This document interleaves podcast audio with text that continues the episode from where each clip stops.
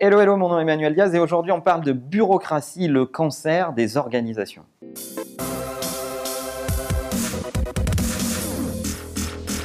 Alors, il y a quelques semaines, à Paris avait lieu le salon HR Tech avec plus de 5000 participants. Des équipes d'Imakina étaient sur place. Je n'y étais pas moi-même, mais j'ai suivi le live tweet et j'en ai parlé avec nos équipes et euh, on a fait un petit compte rendu de ce qui s'est dit là-bas. Et il y avait un consultant qu'on aime beaucoup chez Imakina qui s'appelle Gary Hamel, qui a pris la parole euh, à HR Tech et qui parle de la bureaucratie comme un facteur dangereux, j'allais dire même euh, mortel pour les organisations.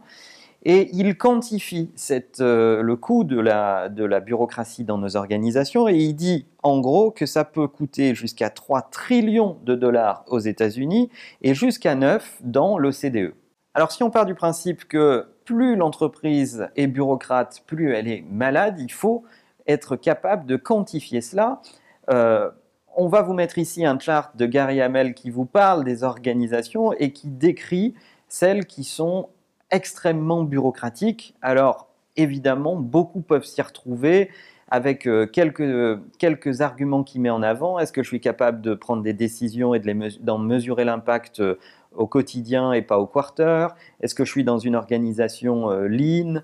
Euh, Est-ce que je risque mon argent personnel dans cette organisation ou pas? Bref, tout un tas de critères qui vous permettent de quantifier ce que vous êtes dans une organisation très bureaucrate ou pas. Alors quand on écoute Gary Hamel, on peut se dire qu'on est tous victimes de bureaucratie parce qu'effectivement, les critères qu'il énumère correspondent à beaucoup d'entreprises. Mais il cite aussi des exemples de grosses entreprises qui ont été capables de se défaire de cette bureaucratie et de donner beaucoup plus d'autonomie à leurs collaborateurs. Et finalement, est-ce que ça ne serait pas la clé de la transformation digitale de nos organisations? Alors tout le monde parle de transformation digitale, mais peu de gens parlent de la transformation des organisations qui accompagnent l'arrivée de nouveaux outils et pourtant réussir sa transformation digitale passe par là. Vous avez beau vous doter des meilleurs outils, des meilleures technologies qui vont vous permettre de prendre des décisions euh, plus rapidement et de prendre les bonnes décisions, si vous avez cinq niveaux hiérarchiques pour valider ces décisions, si vous avez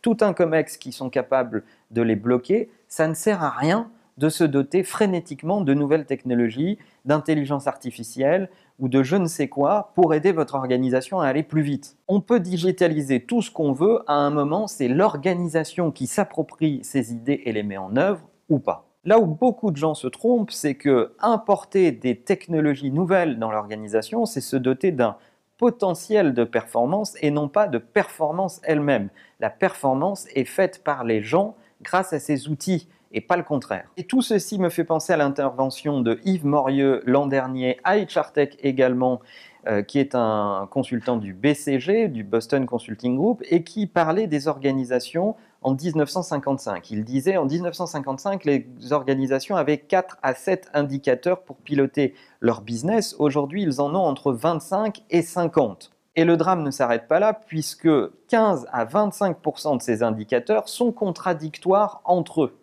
D'autre part, Yves nous rappelle que dans les organisations les plus complexes, les managers passent 40% de leur temps à rédiger des rapports et 30 à 60% de leur temps à faire des réunions de coordination. Et il nous dit également dans ces organisations complexes que pour les collaborateurs, ils passent en fonction de la complexité de ces organisations entre 40 et 80% de leur temps à perdre du temps, c'est-à-dire à faire des choses improductives qui ne sont pas directement liées à leur job description. Ce qui me paraît intéressant à retenir, c'est de se dire que la transformation digitale ne peut pas se passer d'une réforme des organisations sur un plan humain. On ne peut pas faire arriver dans nos boîtes des nouveaux outils qui impliquent d'autres façons de travailler sans préparer les hommes à les accueillir et à changer leur façon de piloter le business. On n'aura jamais assez dit que si vous voulez accélérer en vous transformant digitalement, eh vous devez coupler cela à un changement profond de votre organisation, des indicateurs de pilotage de votre business et de l'acquisition de euh, compétences nouvelles dans vos entreprises pour accompagner cette transformation digitale. Et paradoxalement, la majorité des collaborateurs, des utilisateurs dans les entreprises détestent le changement. Donc c'est dingue, on voit d'un côté des nouveaux outils arriver et la nécessité de s'y adapter, de l'autre côté des collaborateurs qui n'aiment pas changer leurs habitudes, et pour autant, la meilleure façon d'avoir du succès, c'est d'acquérir de nouvelles compétences et de s'adapter à ce changement pour mieux utiliser ces outils et être plus performant. Alors, dans vos entreprises, comment ça se passe? Est-ce que vous voyez plutôt une tendance à la simplification, on enlève des processus, on les simplifie euh, ou on les rationalise, ou une tendance à la complexification de nos organisations? Racontez-nous ça dans les commentaires. Et n'oubliez pas, que la meilleure façon de marcher, c'est évidemment de vous abonner à la chaîne YouTube. À bientôt